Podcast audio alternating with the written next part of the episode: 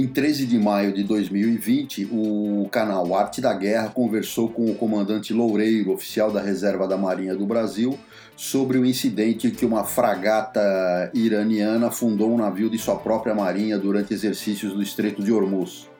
Acompanhe. Meu nome é Albert e esse é o podcast do Velho General. Acesse o blog em www.velhogeneral.com.br e o canal Arte da Guerra em www.youtube.com/arte da guerra. Tudo tranquilo aí, pessoal? Gente, nós temos um convidado muito especial aqui essa noite. Nós vamos falar da Marinha do Irã, mas a gente vai acabar entrando um pouquinho na Marinha, acaba entrando na Marinha Brasileira, da Marinha dos Estados Unidos, não tem como. Porque o nosso convidado, que é hoje tá o Albert, que é daqui da casa, não tem nem o que dizer, né? Mas o nosso convidado é o comandante Loureiro. É, é um daqueles convidados que eu falo sempre o seguinte: que tem, o currículo dele é a lista telefônica de Tóquio e Yokohama, tá? Se eu ficar lendo aqui, vai ser uma live só disso. Então, só vou resumir para vocês, pra vocês terem uma ideia, tá? Do currículo do comandante Loureiro. Ele é comandante operativo de aeronave H-11 Superlynx. O que acontece, gente? O que é o comandante operativo? É o militar, o piloto que ele faz tudo com a aeronave. Todas as operações o comandante operativo faz e ele ainda treina outros pilotos. Como se não bastasse isso. Ele foi comandante do navio tanque Marajó da Marinha do Brasil. Uma responsabilidade enorme, porque trabalhar com esses navios tanques é uma coisa muito complicada. Você está lidando com combustível ali, principalmente em abastecimentos com as duas, as, os dois navios navegando. Também foi oficial de operações aéreas do NAI São Paulo, do nosso porta-aviões. Oficial de intercâmbio no USS Harry Truman, CVN 75. Então ele pegou uma experiência muito grande na Marinha dos Estados Unidos. Eu sou de um grupo dele de WhatsApp. Quando ele começa a falar lá, são verdadeiras aulas. Vou resumir, tá? Pra gente, senão a live vai ficar só nisso. E também foi encarregada da divisão de planejamento da subchefia de operações do Comando de Operações Navais. Então, com vocês, o comandante Loureiro, o Albert vai fazer um breve, um breve relato da situação que aconteceu no Golfo e eu vou trazer o comandante Loureiro para falar com vocês. Muito obrigado pela presença a bordo aqui hoje, comandante. Boa noite. Albert, prazer é meu. Dá um resuminho aí pra gente, dá uma palha pra gente do que aconteceu no Golfe e eu já vou passar na, na sequência pro comandante Loureiro. Boa noite, comandante. Boa, boa noite, comandantes. Farinazo e Loureiro. Boa noite, combatentes do canal Arte da Guerra. É, bom, hoje a gente vai falar sobre um incidente que aconteceu no Irã, né? É, parece que uma, um, um, navio de apoio, eles estavam em exercícios, um navio de apoio tá, estaria rebocando um alvo e ele teria ficado muito próximo do alvo. Há rumores também de que houve uma descoordenação de horário e ele acabou sendo atingido pelo, pelo míssil de uma, de uma fragata da marinha iraniana. É, parece que morreram 19 pessoas, mas não tem muita informação sobre isso, a coisa está meio vaga esse acidente, incidente, ele se conecta aí com o, o, incidente que aconteceu em janeiro, né, depois da morte de Qasem Soleimani, quando eles derrubaram por acidente também um, um avião de passageiros ucraniano, é, onde morreram, enfim, faleceram todos os passageiros né, na, na, na ocasião. Isso levantou aí, analistas internacionais aí levantam dúvidas com relação à questão de comando e controle da marinha iraniana, profissionalismo, etc. Mas aí eu queria passar então agora para o comandante Loureiro para ver as considerações dele, as, enfim, como é que o senhor vê esse caso. Tá contigo, comandante. Bom, boa noite, senhores. É, essa situação, antes de mais nada, ela com certeza mostra um, no mínimo, um amadorismo muito grande é, dos envolvidos. É, antes de tocar no, nos, nos, antecedentes, o abate do, do, do, do, avião comercial ucraniano, etc., é, eu gostaria de falar sobre um pouco da, da, minha experiência com esse tipo de exercício. Eu, como segundo tenente, eu servi no, no navio rebocador, que era que a gente, a gente rebocava alvos para a esquadra, tá? E eu, por acaso, eu era encarregado de convés do navio, ou seja, eu era encarregado de fazer o reboque do alvo efetivamente. É, a gente rebocava alvos para exercício de tiro de artilharia, normalmente botávamos um, um cabo de reboque de 1.500 metros, certo? E tinha uma série de procedimentos de segurança para o caso do, do tiro não estar bem enquadrado sobre um alvo. O alvo era um, um refletor radar é, devia ter assim, uns 3 metros de altura, 3, 4 metros de altura por, por outros tantos de, de largura. Tá? E ficava a 1.500 metros de distância para você fazer o tiro a 7 milhas no máximo. Né? É... Então, ali a gente tinha uma série de, de requisitos de segurança, linhas quentes para falar com, com o navio que estava atirando e todo uma, um procedimento que era cumprido é, para o simples tiro de artilharia. Tá? Simples comparado com o lançamento do míssil superfície-superfície. Bom, é... e depois, como piloto de, de helicóptero, eu, eu, acompanhei três lançamentos de mísseis da Marinha do Brasil. Tá? Nesses lançamentos, inclusive um deles eu, eu filmei, eu, eu estava na aeronave que filmou o, o impacto do míssil sobre um, o casco de um contra-torpedeiro. Né? É... Com isso que eu, que eu já vivenciei, eu, de certa forma, fiquei muito espantado com como é que isso pode acontecer. Eu não vejo como isso poderia acontecer, por exemplo, na Marinha do Brasil. Com a quantidade de, de, de segurança envolvida, é, isso é simplesmente espantoso, porque uh, a gente interditava a área com, com, com 48 horas de antecedência, já chegava na área na véspera, pra, ficava voando na área para tirar aqueles pesqueiros pequenos que sempre teimam em não ler os avisos navegantes, às vezes um navio estrangeiro que, que também estava desavisado, né? sem elucubrações, né? E depois, no dia seguinte, a, o rebocador levava o alvo para lá, se afastava, o, tiro era feito horas depois, a gente ficava patrulhando, tudo, até acontecer efetivamente o tiro, né? Aí vem essa história que o navio estava, e, e realmente estava, né? Dentro do setor de tiro para um lançamento de míssil superfície-superfície. Isso é inacreditável, certo? Isso é simplesmente inacreditável na minha, na minha concepção. Certo? Comandante, Porque, fazer uma pergunta só para o senhor. Há pouco tempo atrás nós tivemos na Venezuela, acho que foi em março, se não me engano, o caso de uma colisão de um navio da guarda costeira com um navio de passageiros português, né? Eu fiz, eu estudei esse caso aí por cima, lógico, das informações que chegam, mas parece que a Marinha da Venezuela estava sob uma pressão muito grande. O senhor acha que isso pode ter acontecido no Irã? Eles ter pressão para prontificar o míssil? Isso pode ter impactado? Qual a sua visão? Olha, pode ter acontecido, mas eu continuo é, não vendo correlação com os procedimentos de segurança. Porque uhum. aquilo aí foi questão de. de ou, ou eles é, é, não fizeram uma, não tinham uma avaliação muito correta, uma avaliação operacional correta do míssil, porque tem que entender como é que o míssil, o míssil de superfície superfície ele funciona. Você lança é, em direção ao alvo com base nos dados que você tem, ou do próprio navio, ou de outra informação, dado por helicóptero, avião, etc. Você lança na direção do alvo que você tem. Então você tem que colocá-lo dentro de um, de um cone de, de, é, de lançamento, onde o alvo vai aparecer para o míssil é, no momento em que ele abriu o radar dele, certo? Radar normalmente de 60 graus esse, esse cone, né? Então você lança na direção aproximada. Se você, depois de certo tempo, de acordo com cada míssil, ele próprio liga o seu próprio radar ele vai impactar o maior alvo que tiver dentro daquele cone. Esse, essa é a lógica de todo e qualquer míssil. O maior alvo é esse que eu vou pegar. Se tiver a maior seção reta radar, é esse que ele vai pegar.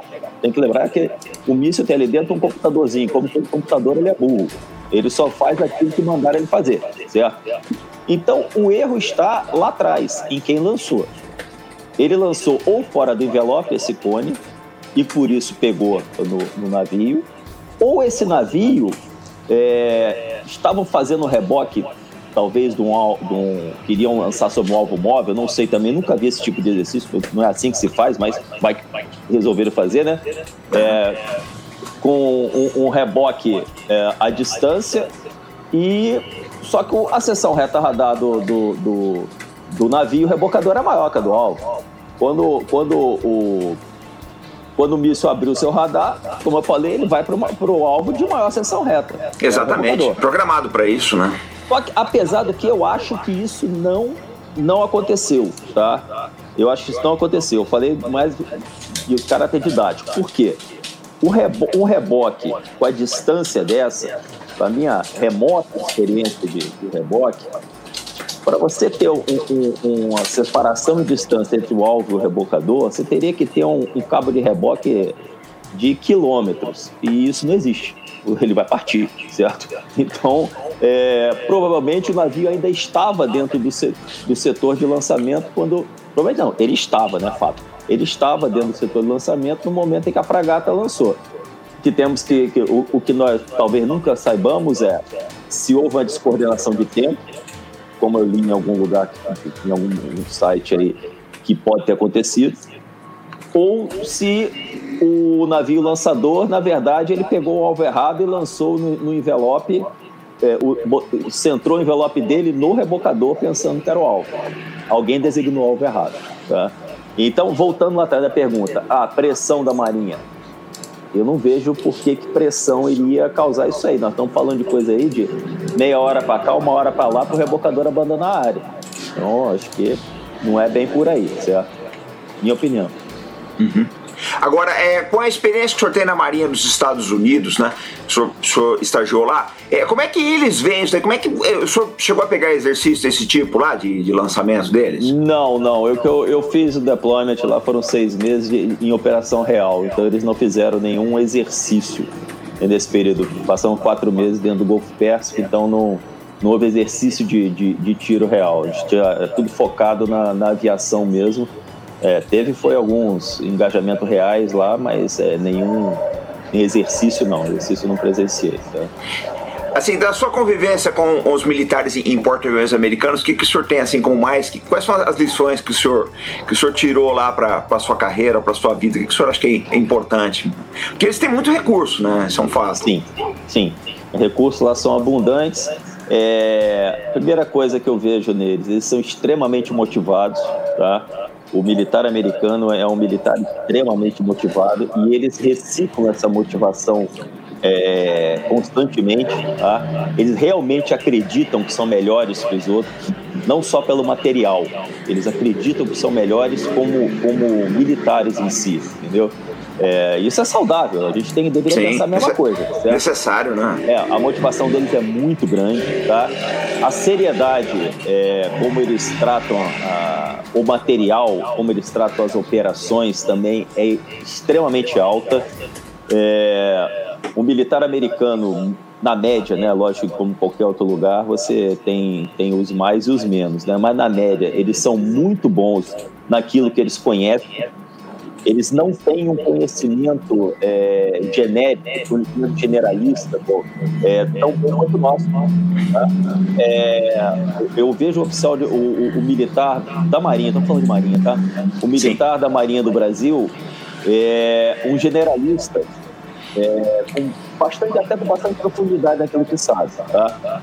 O americano não tem isso. Isso foi falado em conversas com oficiais superiores dele lá, eles, eles falaram sobre eles, eles não nos conhecem, né? Falaram sobre eles, é, que os, os tenentes, sargentos, etc. lá, eles têm muito conhecimento daquilo que lhes cabe, mas eles não têm conhecimento do que o companheiro ao lado faz, certo? Eles são muito focados, certo? É, é um comprometimento muito grande, ou seja, é, são adversários duríssimos. Eu diria que se botar no mesmo nível de material, eles são muito duros de combater. Tá? É, é um pouco diferente da, da Marinha do Brasil, né, Conan? que aqui a gente é mais. É, o, o, pessoal tem aquela, aquela visão, oficial é tudo. Então hoje é, você. É, é. aconteceu comigo. Hoje você é carregado de um negócio X, aí no mês seguinte você tá. Fazendo... Isso é bom porque a gente acaba ajustando, é, mas você usa, usa muito cérebro, mas. Você... É uma luta, você sabe, né? A gente, é, é, a gente não tem conhecimento tanque, né? Você fala que o, que o, o, o oficial ah, é carregado de armamento, mas ele entende da máquina também, né? É, lá não, lá não. Lá ele. Pô, Aí eles delegam muita coisa, tá? Eles delegam muita coisa. Isso eu acho bacana da parte deles. Eu acho que nós aqui deveríamos fazer, se tiver algum oficial de marinha ouvindo, nos ouvindo aí, é, deveríamos acreditar mais dos nossos sargentos, nossos praças. Eles, eles, acreditam piamente. Eles deixam na mão do, do praça e depois só cobram o resultado. Agora, aí é importante, né? A cobrança deles é muito pesada, tá?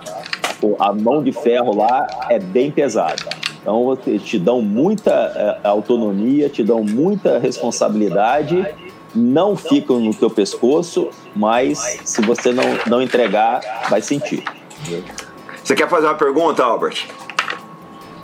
Albert. Não, é, eu ia perguntar sobre, uh, uh, voltando um pouquinho no, no, no caso do, do navio iraniano, eles estavam fazendo exercícios no Estreito de Hormuz, né? Mas ali é, não seria uma área de muito tráfego. Como é que o senhor vê essa questão aí? Seria o lugar ideal para se fazer um exercício desse tipo? É, esse, esse é outro absurdo que eu vejo dessa história aí. Né? Uma das rotas mais movimentadas do mundo. Eu passei ali duas vezes com, com, com o Truma, né?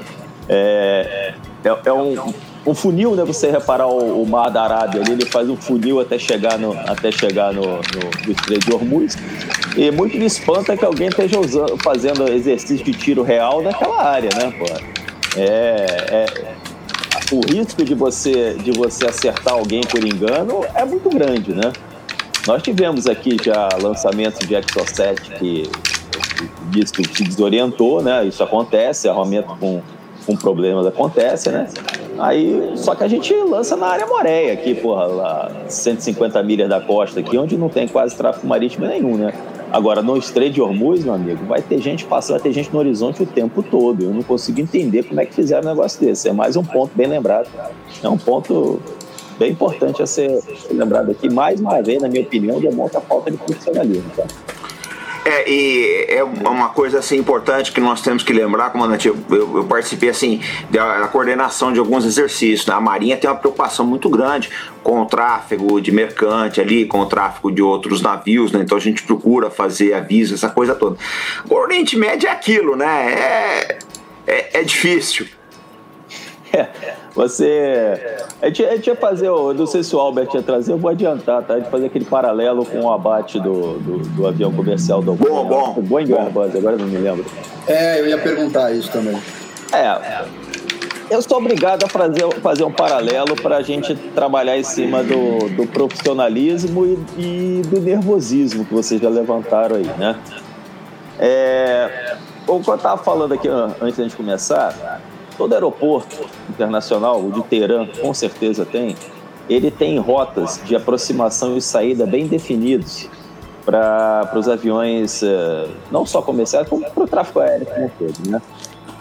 É, no caso ali, o avião da Ucrânia estava decolando e decolando à noite, o que torna obrigatório que ele esteja seguindo um, uma trajetória de voo por instrumento. Tá? O avião comercial não é facultado em, em, em, operação, em operação noturna voar visual. Então ele estava em voo instrumento obrigatoriamente. É, e com isso ele tem que estar tá, é, seguindo um perfil de voo muito bem definido, é um perfil de voo tridimensional, constante de cartas chamadas CID. São cartas é, publicadas internacionalmente. Pô, quem quiser, aqui no Brasil você tem acesso à carta CID de saída de Teherã, tá? É, e esses aviões, eles são muito precisos, muito precisos, porque não é o piloto que faz, é o, é o flight director, o computador de voo que faz o perfil, tá? Uma vez decolado, de acordo com, com, com a operacionalidade da empresa, você já passa, passa a navegação para o computador Flight Director e ele faz todo o perfil de voo automaticamente para você. A precisão é, é, é de 100 metros no máximo, tá? Então o avião estava, com certeza, cumprindo um perfil de saída CID. Aí vem a pergunta: o cidadão que botou a antiaérea próximo a um perfil de saída conhecido internacionalmente não previu que vai ter avião comercial passando por ali? Como é que ele botou uma antiaérea e não botou um corredor de, de exclusão em cima do perfil de saída? Sempre lembrando que não era um avião entrando, era um avião saindo. Como é que fizeram Exatamente. isso? Como é que fizeram isso? Isso aí é um erro de planejamento horroroso. Entendeu? Um erro de planejamento horroroso. Se não tivesse abatido, já era a coisa para demitir quem estava quem tá fazendo, para prender quem, quem, quem, quem previu um negócio desse. Abatendo então, aí não dá nem para falar mais nada, né? Porque é muito básico, é muito básico. É, uma coisa que eu coloco, comandante, que pode estar acontecendo no Irã, a gente não sabe, né? É, como é muito, tudo muito politizado ali, os ayatollahs, eles têm uma, uma, uma influência muito grande nos setores da Guarda Revolucionária das Forças Armadas. Pode ter acontecido alguns expurgos aí, alguns afastamentos e a competência acaba indo embora, né? A gente não, não sabe, mas eu não tenho dúvida, essas duas operações, tanto o o problema do, reboca, do navio que foi rebocado quanto do Boeing que foi derrubado são prova extrema de amadorismo, né? Eu não, não tenho é, dúvida. Eu, eu, eu, li alguns comentários mais ou menos nesse sentido, em que eles diziam que é, existe um foco muito grande na, naquela, na, na, na guarda revolucionária. Então, em termos de marinha, por exemplo, em termos de força naval, vamos dizer assim, há um foco muito grande naquela flotilha, aquela esquadra que eles têm de, de lanchas leves, de, de lanchas lança-mísseis leves. E a marinha estaria sendo meio que negligenciada nesse processo. Então, isso vai aí mais ou menos de acordo com esse comentário. É, eu, eu concordo porque realmente a, a guarda revolucionária que opera aquelas lanchas dentro do Golfo Pérsico, né, que ficam fazendo harassment contra os contra navios mercantes e que fizeram recentemente contra navios de apoio da, da esquadra americana, né? E enquanto que a marinha que opera fragatas, etc, pode estar sendo relegada e e com isso gera Exatamente. motivacional, falta de recursos, porque eu não acredito que recursos lá estejam muito abundantes depois de décadas de, de, de, de embargo. De embargo econômico, né? Então pode haver também. É, isso aí, pode haver, com certeza isso aí está tá influenciando sim. Com certeza tá.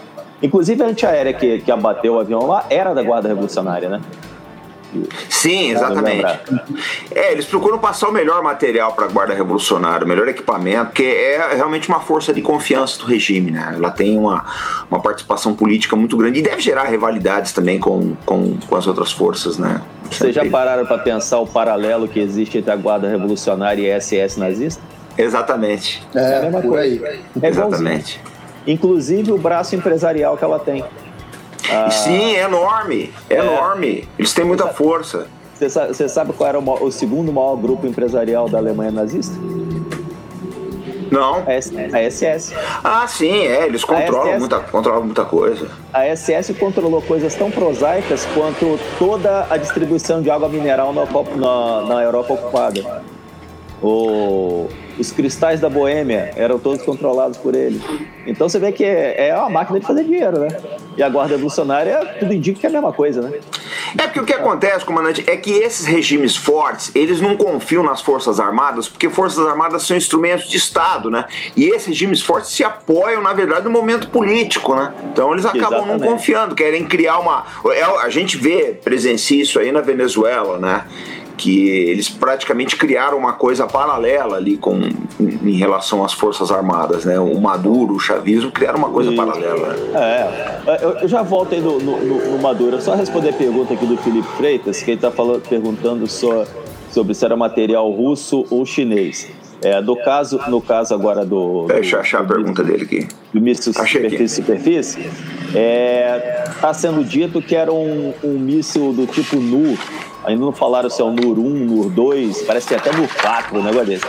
Sim. E o que nós sabemos é que se trata de um, uma versão local do C-802 chinês. Né? É, eu costumo dizer o seguinte: versão local, quando você tem apoio do, do próprio fabricante, que o, o Irã compra material da China. Então, se ele está fazendo a versão do, do, do C802, na verdade, ele está fazendo um, um, um C802 é, autorizado pelo chinês, né? É isso que ele está fazendo, é uma cópia, né? Ah, ele desenvolveu uma coisa ou outra? Talvez, mas é, é, basicamente é um C802. Eu acho que versão local, por exemplo, era o helicóptero Oryx que a África do Sul fazia, que, ele, que eles copiaram o Super Puma porque estava sob embargo. A França não ajudou em nada. Aquilo é versão local. O Dagger que, a, que, que Israel fabricava, Dagger é nome argentino, né? que a, que a Israel fabricava, que era o Mirage 5, feito em Israel sem apoio da França, isso é uma versão local. Agora, esse 802, esse NUR aí, não, isso não é uma versão local, isso é uma cópia, entendeu? Isso é uma cópia com algum tipo de, de é, nacionalização de componentes aí. Ô, Albert, você quer perguntar? Não, não, não. Pode, pode é, eu queria perguntar o seguinte: o senhor, no, no seu deployment no, no Truman, o senhor passou pelo Golfo? Sim, fiquei quatro meses lá dentro. E como é que o senhor sentiu o clima ali? Porque é uma experiência assim, um, um, brasileiro ter vivido isso é uma coisa realmente, é realmente rara, é uma oportunidade rara que a gente tem de ouvir quem, quem passou por essa experiência. O que, que o senhor é, sentiu ali? O senhor é, percebe, pode perceber? pesado. A, a coisa era, era Bom, é, primeiro vamos situar, né? Eu tive lá em 2001, tá? Antes do 11 de setembro, né? Só que já tinha havido aquele ataque que, o, que a organização do Bin Laden fez contra o. É que eu acho que USS Cole. Que eles Cole, lá no Iêmen. No Iêmen. Sim. Nós saímos para o The Planet já sob o impacto disso aí. Tá? É, havia toda essa preocupação por parte deles. Né?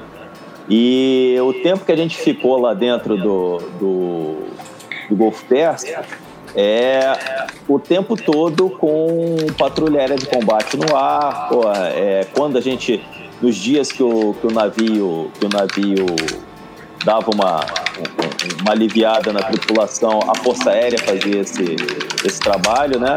É, houve alguns engajamentos reais, que a, a missão do navio era compor a. Eles chamavam de.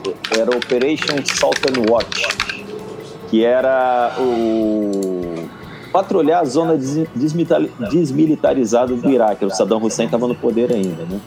Então tinha um paralelo 33 graus norte, que ao sul desse paralelo não podia ter sobrevoo nem deslocamento de forças militares iraquianas. Então, durante o período que a gente esteve lá, houve três engajamentos nessa, nessa região, três engajamentos reais nessa, nessa região. Então, o clima era um tanto quanto pesado nesse aspecto, tá? É, sempre muito avião, avião decolando armado o tempo todo. É, muita preocupação com o terrorismo que a gente foi para a terra. Nós estivemos em Dubai três vezes, em Bahrein uma vez.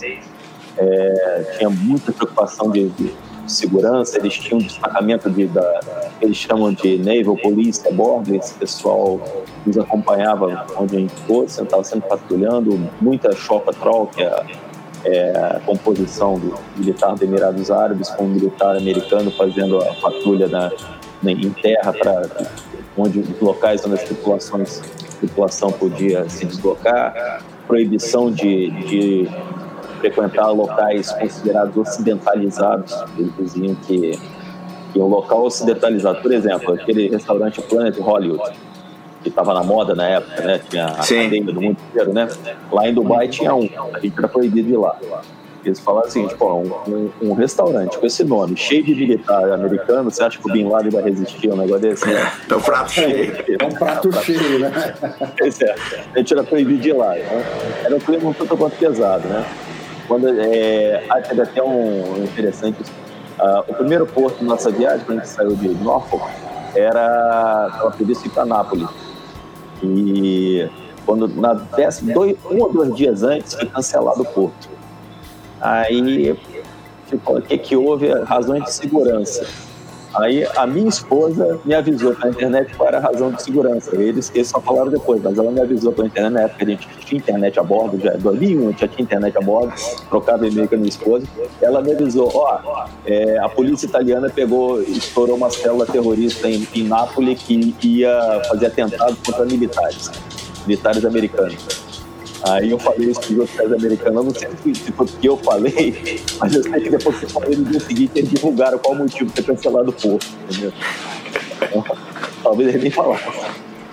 Mas o, o senhor, é, como é que era a função do oficial de, de outra nação no Porto Velho? O senhor, tinha, o senhor recebia função a bordo? Não, não. É, eu estava lá com o oficial de intercâmbio no departamento de aviação, certo? Uhum. Então, a, eu estava fazendo estágio em diversas divisões do departamento, né?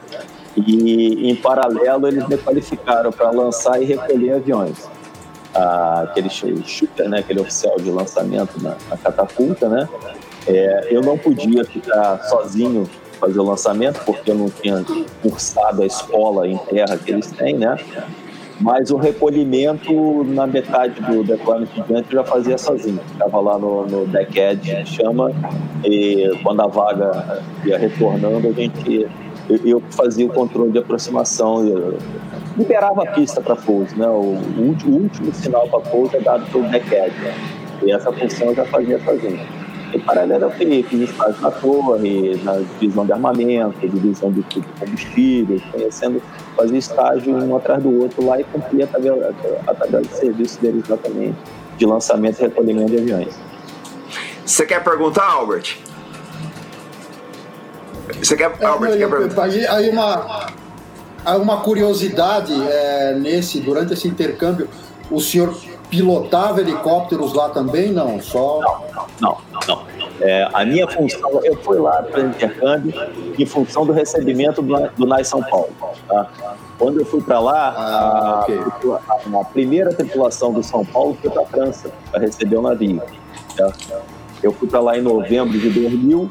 A primeira tripulação do navio começou aí, eu acho que agosto de 2000, mais ou menos. Eu cheguei aqui em julho de 2001 e fui, e fui servir no São Paulo. Minha função era a bordo. No São Paulo, o senhor serviu como oficial de operações aéreas? Eu, quando eu cheguei no São Paulo, eu servi inicialmente como é, encarregado do grupo de manobra, que é a parte de conver de voo e hangar e posteriormente eu fui para operações aéreas, que é o planejamento de operações de voo, controle de plano diário de voo, etc. Briefings aí. Pra, pra... E esse estágio, então, no, no, no, no Truman, foi parte de uma preparação muito pra, função. Né? Sim, sim, foi parte disso. Foi, foi uma, um acordo que a Marinha fez com a Marinha dos Estados Unidos para a formação da série de, de oficiais e praças sobre, sobre isso aí. É porque é uma, uma coisa que o pessoal quase não, não percebe, né, comandante?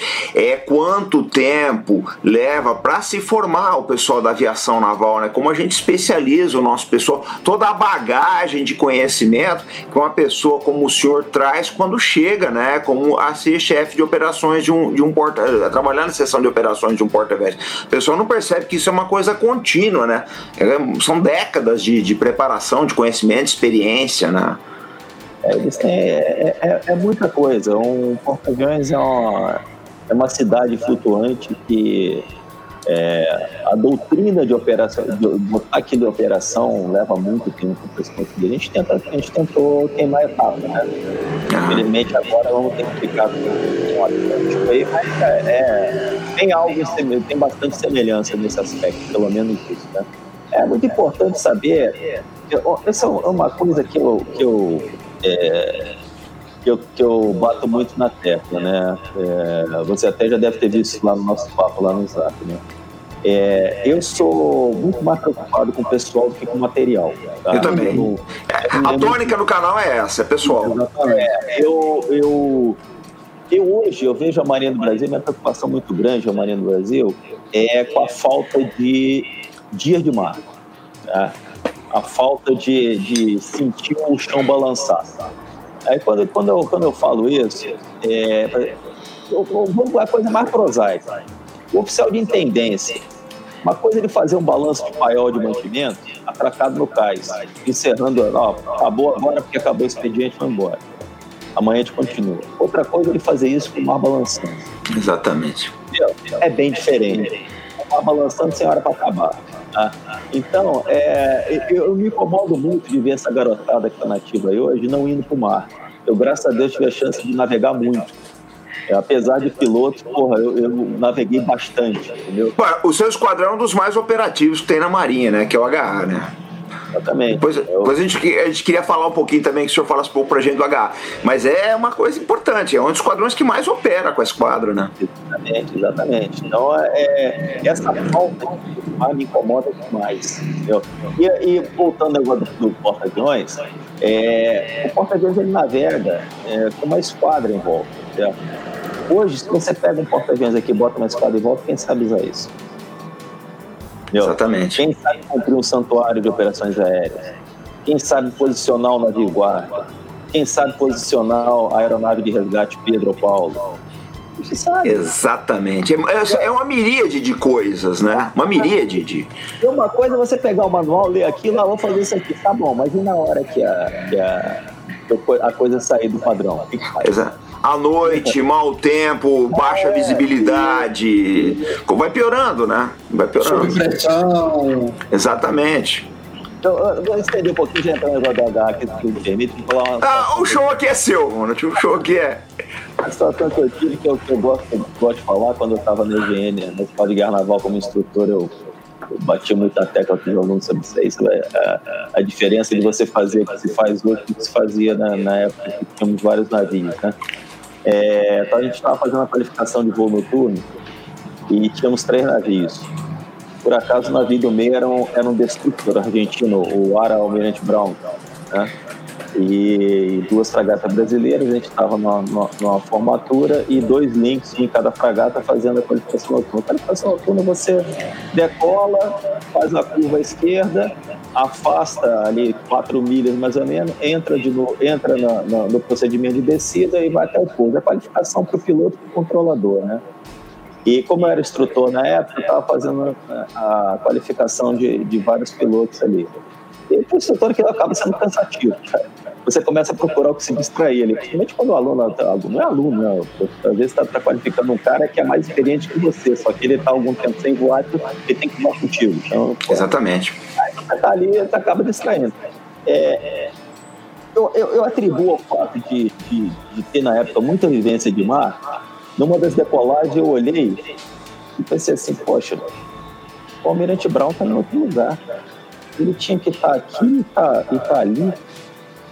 É coisa errada. Quando eu olhei, quando eu, eu olhei do lado, o Brown o Brown estava tava à, à minha direita. Quando eu olhei para a esquerda para ver o. Até para comentar com, com quem estava comigo, eu vi o outro link chegando. A gente estava na mesma altura em rota de colisão. Era até o Otacílio que estava que para ver se eu conheço. Otacílio tava... Egger. Isso. Otacílio Egger. Eu falei para o Otacílio, eu vi seu capacete à noite. Aí eu meti, eu meti, eu meti a mão no, no comando, mergulhei com a aeronave, rezando para não entrar voando no mar, porque estava muito baixo, né? O que aconteceu ali foi o seguinte: houve uma mudança de, de, de, de posição do grupo tarefa. Mas não avisaram, não falaram na fonia. Não, avisaram, avisaram. Acontece, como a gente não estava simultâneo, o, o, o, os navios tiveram que manobrar e eu não me lembro se foi a minha aeronave, acho que foi a do Otacílio, teve que fazer uma ordem, aguardar para poder entrar na nova configuração do, do navio. É, é, na, na, na, no novo, novo setor de aproximação. Com isso, ele entrou no meu setor de decolagem. Eu tinha acabado de decolar, quando eu decolei, meu navio guinou. Meu navio não guinou junto com os outros, porque eu já estava decolando, então ele segura. Isso é um procedimento que só quem está no mar sabe. Entendeu? Ó, tocou, mandou mudar a formatura. Peraí, eu tenho operações aéreas. Aguenta que eu vou lançar minha aeronave e aí eu, eu guindo. Com isso, tocou um zaralho todo, entendeu? Quando eu vi o Brown fora do lugar, parece que uma luz vermelha acendeu. Opa, o que esse navio está fazendo fora do lugar? Por que, que ele está ali e não está aqui? Eu olhei para o lado Entendeu? Se fosse um piloto menos experiente, teria cracheado ali. É, uma pessoa que menos ligada, menos experiente, poderia ter tido um problema sério. Lembrar que tá todo mundo olhando para dentro, tá bom? Instrumento. À noite você não olha, você não tá olhando para fora, né? O, é, exatamente. Estava voando, estava olhando para dentro. Né? Os outros pilotos do outro helicóptero também estavam olhando para dentro. Eu, por acaso, estava olhando para fora, estava distraído, estava dando uma, uma zureta já de tanto olhar para dentro, né? Porra, e vi peraí. Foi. Entendeu? Então, são coisas que saem mar, cara. Saem pro mar. Aí que eu falo, compra navio velho, mas compra. Bota essa garotada para navegar. Entendeu? Bota essa garotada para navegar. Você não pode não ter navio, aí que não dá. Porque o dia que nem comprar um, um destroyer aí de 6, 10 mil toneladas, você tem um intendente que sabe fazer balanço paiol navegando. Isso no é, básico, né? É uma coisa muito importante, né, comandante? A operação, né? A operação, eu, eu acho que é o, é o, básico, é uma das coisas mais importantes numa força armada, né? E as situações. É, Exatamente. E, e, outra, né? Eu, eu, acho assim, o que o pessoal não, não percebe, eu falo sempre aqui no, no, canal, jamais subestime a experiência do operador. Nós aqui no Arte da Guerra e o Albert no, no blog, a gente dá muito valor a isso, a experiência do operador, tá? Hoje eu já tinha avisado no meu grupo de zap, aí avisei na, na, na, aqui no canal, falei, ó, vem um oficial hoje com muita experiência, tá? Vocês vão aprender muito. Porque para mim, eu acho que é o que conta, a gente transmitir a experiência para vocês, né? Cada um tem uma área tal, e eu gosto de trazer o, o especialista de cada área, porque isso acrescenta para o nosso público, né? E, ainda mais o pessoal aqui, é, eu preciso fazer um vídeo uma hora, a gente até queria contar com a, sua, com a, com, a, sua orientação aí. A gente precisa fazer um vídeo explicando como é que é a situação da Força Naval, o que faz cada esquadrão, né? E o HA, junto com o HS, são os esquadrões é, puramente né, da Armada. São Sim. esquadrões que, esperam, que operam com, com navios mesmo, né? É, são, são, os esquadrões que, que operam diretamente com a esquadra, efetivamente, né? Tem uma tarefa dedicada. É, o HA tem um voo muito agressivo, é, é bastante operacional mesmo, um perfil de voo bastante agressivo, Sim. bastante operativo mesmo. Albert, você quer perguntar? Não, eu ia mais comentar, é, o comandante é, falou da questão de se preocupar mais com o pessoal do que com o equipamento. E eu acho que o militar tem muito disso, né? Ele se preocupa com a execução da missão, né? Exatamente. Dentro do equipamento que você tem. O equipamento aí você vai fazer com o que você tiver, mas o importante é você estar preparado para cumprir aquela missão. Né? É, o, o Albert, eu, o, o que eu falo é o seguinte: toda operação militar ela começa com um bom planejamento. Se você não sabe planejar, você já começou errado. Tá? O equipamento entra lá no final da conta. Né? Exatamente. Então, você saber planejar é, já tem, é meio caminho andado. Comprar o armamento, o armamento é filigrana. Você faz uma, você faz como nós fazemos, faz a avaliação operacional, tal, você já sabe, já sabe entregá-lo. Agora, se você não tem a menor noção de, do planejamento do emprego daquilo ali, não adianta você ter. O que a gente vê aí é um monte de gente mundo afora comprando, comprando equipamento de ponta. Diga-se de passagem, aqui vai uma crítica aqui, tá? Rússia e China vendem qualquer coisa para qualquer um, tá? E é macaco com fuzil na mão. Exatamente. Eu, eu falo, eu, eu, infelizmente, eu, per, eu perdi um vídeo que eu tinha de um tinha um, um, um grupo de soldados africanos, aquele, da, daquela é, aquela configuração que a gente mais imagina, mais terceiro mundista possível, né? Eles estavam numa clareira e, literalmente, um chimpanzé botaram o AK-47 na mão do chimpanzé. O chimpanzé começou a, a pular com, com, com, o fuzil na mão, até que o chimpanzé encontrou o gatilho. Não precisa nem dizer que ele só largou o fuzil quando a munição acabou. Né? Ele achou mó barato ficar rodando com aquela porcaria que fazia barulho, né? Não tem a menor noção do que estava acontecendo. Quantos ele acertou, o vídeo mostra. Mas é, ele saiu dando rajada de, de AK-40. Ah, ainda estava ainda tava no modo rajada da AK, né? É isso que ele faz. Entendeu? A gente teve recentemente uma série de. de, de é, uma série, não, nós tivemos dois abates de, de, de, aviões comerciais, um na Ucrânia e outro agora no Irã. É, aí eu me pergunto: no passado, há 20, 30 anos atrás, será que não houve engajamento de, artilha... de mísseis antiaéreos contra aviões comerciais que o piloto do avião comercial nem sequer ficou sabendo, porque o míssil não tinha precisão e nem passou perto. Agora, hoje em dia, esses mísseis estão com uma precisão impressionante. Eles adquirem o alvo, acabou, meu irmão. Dois já foram, né? Dois já foram pro saco. Será Exatamente. Que agora, ao invés do AK-47, a gente não está botando algo muito mais moderno na mão do macaco, que não sabe planejar? Aquele lá da Ucrânia foi exatamente isso botaram na mão do macaco.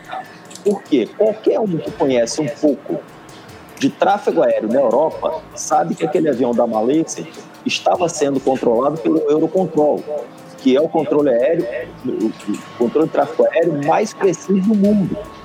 A Ucrânia é a área adjacente, o Eurocontrol não abandonou. Então você entra em sites como Flight Radar 24 e você encontra onde está em tempo real a porcaria do avião da, da, da, da Malásia. E o imbecil atirou. O imbecil atirou, não é? Não é o macaco com a K-47 na mão? Foi isso que fizeram. Exatamente. É isso que eu tô falando. Pô, é a mesma coisa. E eles saem vendendo isso para qualquer um.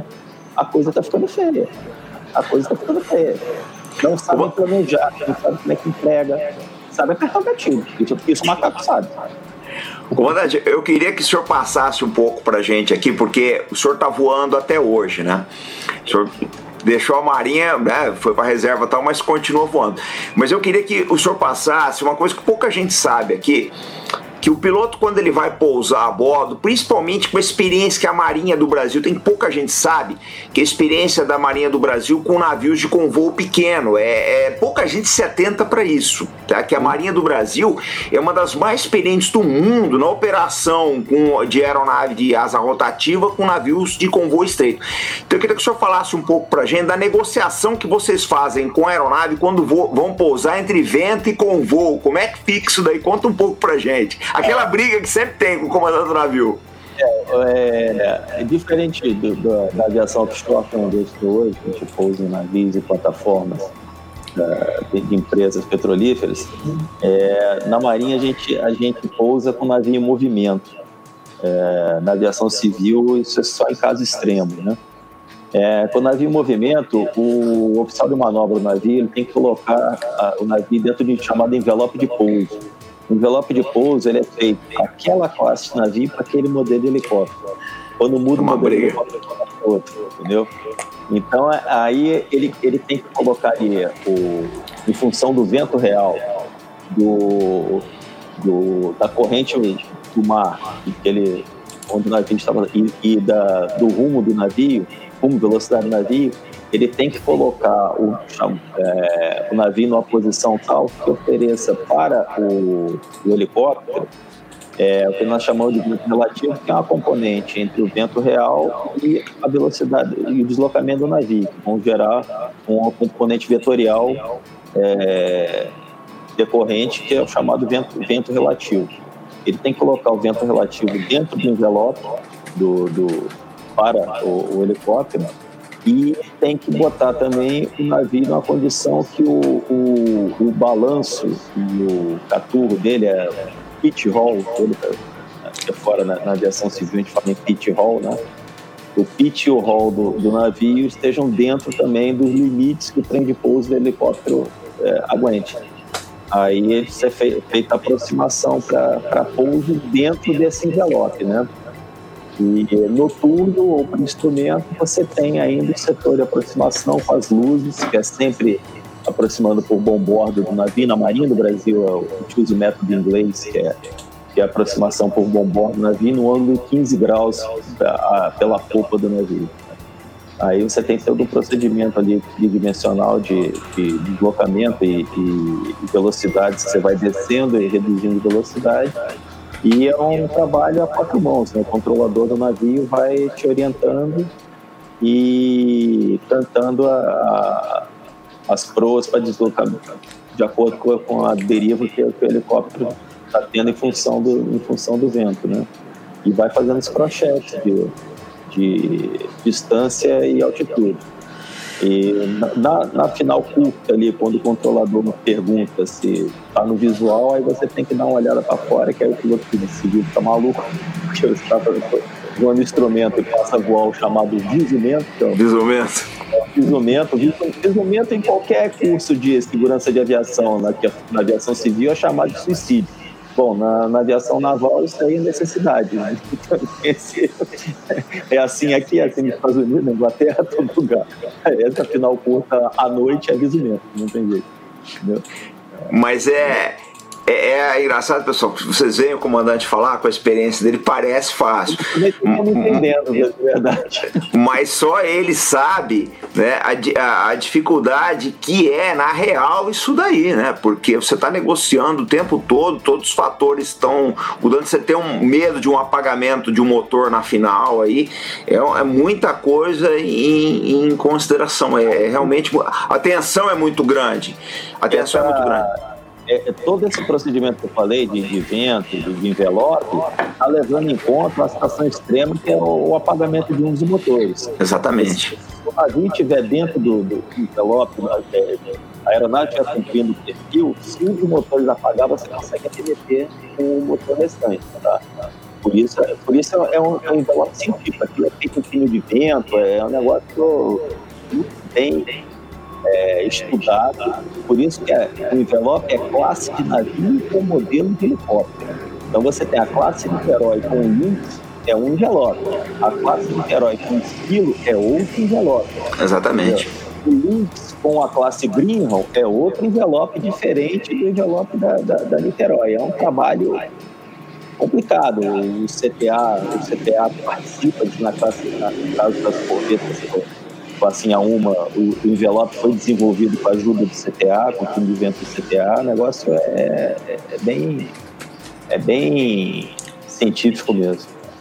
É, o que eu acho legal, comandante, é que quando está tendo uma operação noturna, a gente percebe que mesmo num navio grande, toda a tripulação tá comprometida, a gente vê atenção por toda parte, sabe? Você, você sabe que tem gente lá fora voando, se aproximando, então parece que todo navio ele é envolvido aí na dificuldade, na complexidade da faina. É uma coisa muito legal de ver o profissionalismo do nosso pessoal quando tem essas operações noturnas. É muito legal de ver isso. A gente trabalha com, com, com um limite de segurança muito, muito alto entendeu? É, você tem tempos de qualificação para pouso noturno, principalmente. Você tem um, um, tempo de qualificação bem restrito, né? Para ter uma ideia, você, o piloto perde a qualificação para pouso a bordo noturno em 72 horas. Cacete. 72 horas. É. Então você, se você em 72 horas, você, se a tripulação, os dois, 72 horas não, não operar o noturno, então você, eles vão ter que fazer uma qualificação diurna para pouso noturno. O que é isso? Pousar de dia cumprir os procedimentos noturnos. Aí depois noturna são três pousos para cada um, depois de ter feito a, a qualificação diurna, para então serem considerados qualificados e voltarem à operação. Isso cai em 72 horas. É, negócio é, é bem tanto é que na história da Marinha do Brasil, em, em, em pouso noturno, nós só perdemos uma aeronave com pane mecânica, né? Pane totalmente mecânica. É, é uma coisa que o pessoal também não, não se atenta, né, comandante? que a qualificação dos nossos aeronavegantes é uma coisa muito complicada, né? E caro também, né? Manter essas qualificações é caro, né? E, e a, a, o próprio comando de esquadrão tem uma preocupação muito grande. Olha, fulano tem que estar tá voando hoje para manter a qualificação, Beltrano vai voar amanhã, e o pessoal lá da linha de manutenção também para manter as aeronaves operando. Então, isso tem um custo, gente, é caríssimo. Eu, por acaso, eu fui divisão de voo do, do, do H durante, acho que, três anos, se não me engano. Era, a minha função era controlar as qualificações de todo mundo. Então, quando você tem um, um, um embarque uma aeronave, você tinha, tinha que ver o que, que o navio estava exigindo em termos de, de operação, para então ver a tripulação que estava qualificada para poder cumprir aquilo e encaixar quem tivesse desqualificado para poder tentar aproveitar a chance de se requalificar. Era um, um quebra-cabeça miserável. Com planilhas e macronas. Na época que não se fazia isso no computador, tá? No papel milimetrado.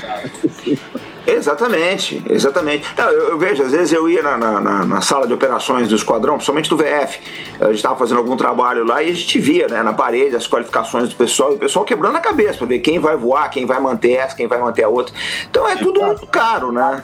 A sala lá que era um inferno aquilo lá. Pô. Exatamente.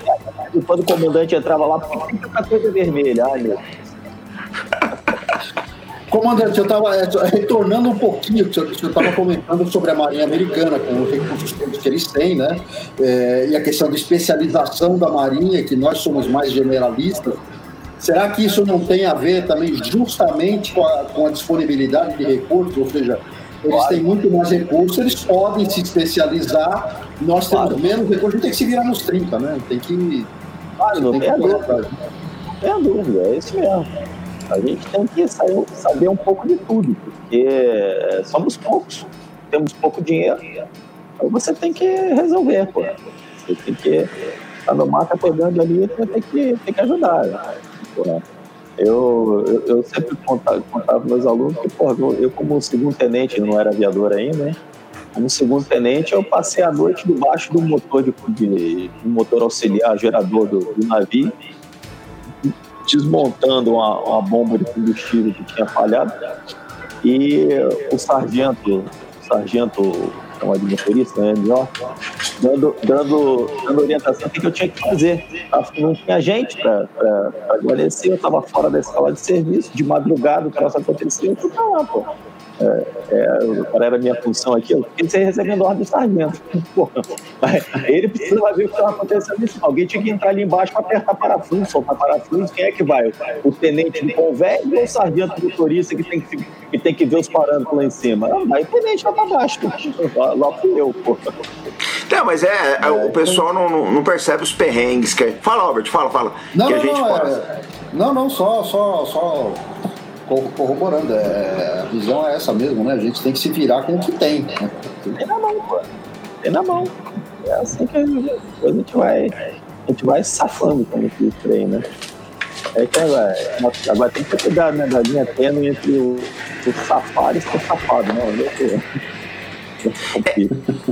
É, a, a, própria ausência de, de, de, recursos, né, obriga a gente a ser muito safo, a se virar muito, né? A gente é criativo, é o, se vira nos 30, né? É o te safa, malandro. É. Até foi de novo, né? Quem tá no mar aprende isso, mas quem tá em terra não vai aprender, não. Exatamente. Não, a gente. não vai ter jeito. É a gente. Né? É, a gente vê muitas histórias né, do pessoal que opera embarcado e, e, o nosso pessoal, eu acho uma coisa muito bacana nisso. O nosso pessoal, tanto praças como oficiais, como funcionários civis, eles são muito empenhados em, em cumprir a missão e fazer o que é possível.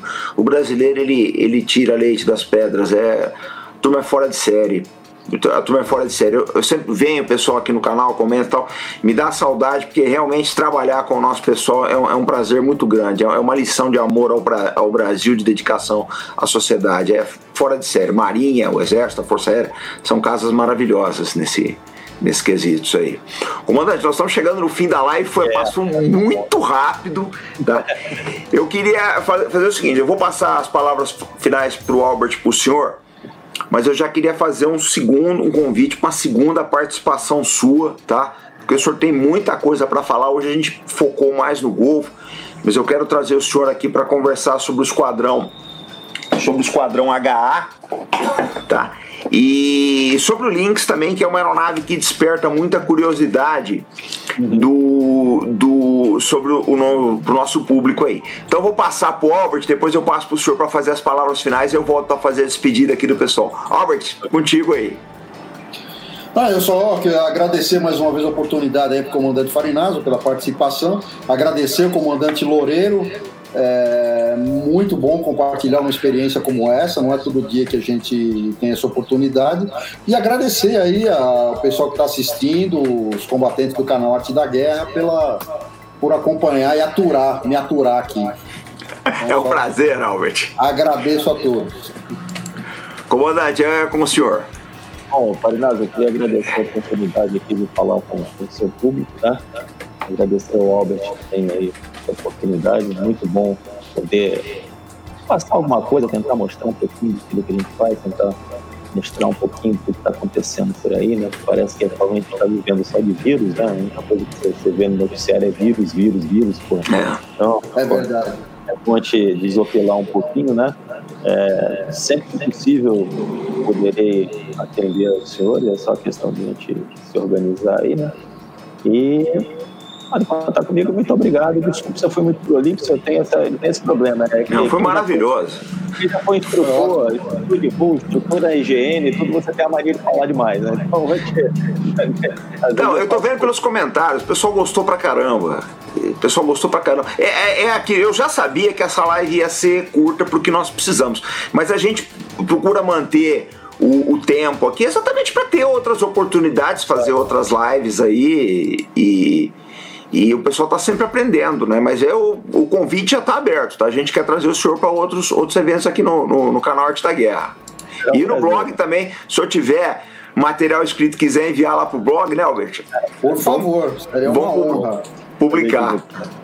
Deixa eu só mostrar pro pessoal aqui, gente, uma leitura que eu acho muito importante para vocês aí, gente. Tem dois livros que eu acho fundamentais para vocês entenderem a carreira naval, tá? Um, esse barco também é seu, tem na Amazon, é a história do comandante Michael Abrashoff. Ele foi comandante do Benfold no Golfo, tá na, na região onde o comandante Loureiro operou. E esse barco é nosso, que é a continuação também do, do comandante Abrashoff, tá? Vale a pena ler esses livros, por quê? Porque não, não é só a lição de liderança que vale para o pessoal de marinha, mas e pro pessoal civil também. Porque conta a história de como é que são as coisas na marinha americana, né? Eu, eu vejo, nós vamos trazer o comandante Loureiro para outras lives aqui, mas é muita coisa que ele viu lá, a diferença que existe de cultura e de trabalho para o brasileiro. Então acho bom vocês darem uma olhada e dêem uma olhada no livro. Então, comandante, quero agradecer mais uma vez o senhor, o Albert, aí pela live maravilhosa, tá? E a gente vai fazer outras aí, tá? Gente, amanhã, 7 horas, tem uma live no Instagram do Comandante Montenegro. Tá? Eu fui convidado lá, primeira vez que me convidam, uma das primeiras vezes que me convidam para uma live aí. Então vou lá no Instagram, nunca fiz live no Instagram, mas o Montenegro deu ordem, eu tô Eco Charlie Delta. Comandante Loureiro Albert, aquele abraço aí para vocês. Um abraço. Um abraço.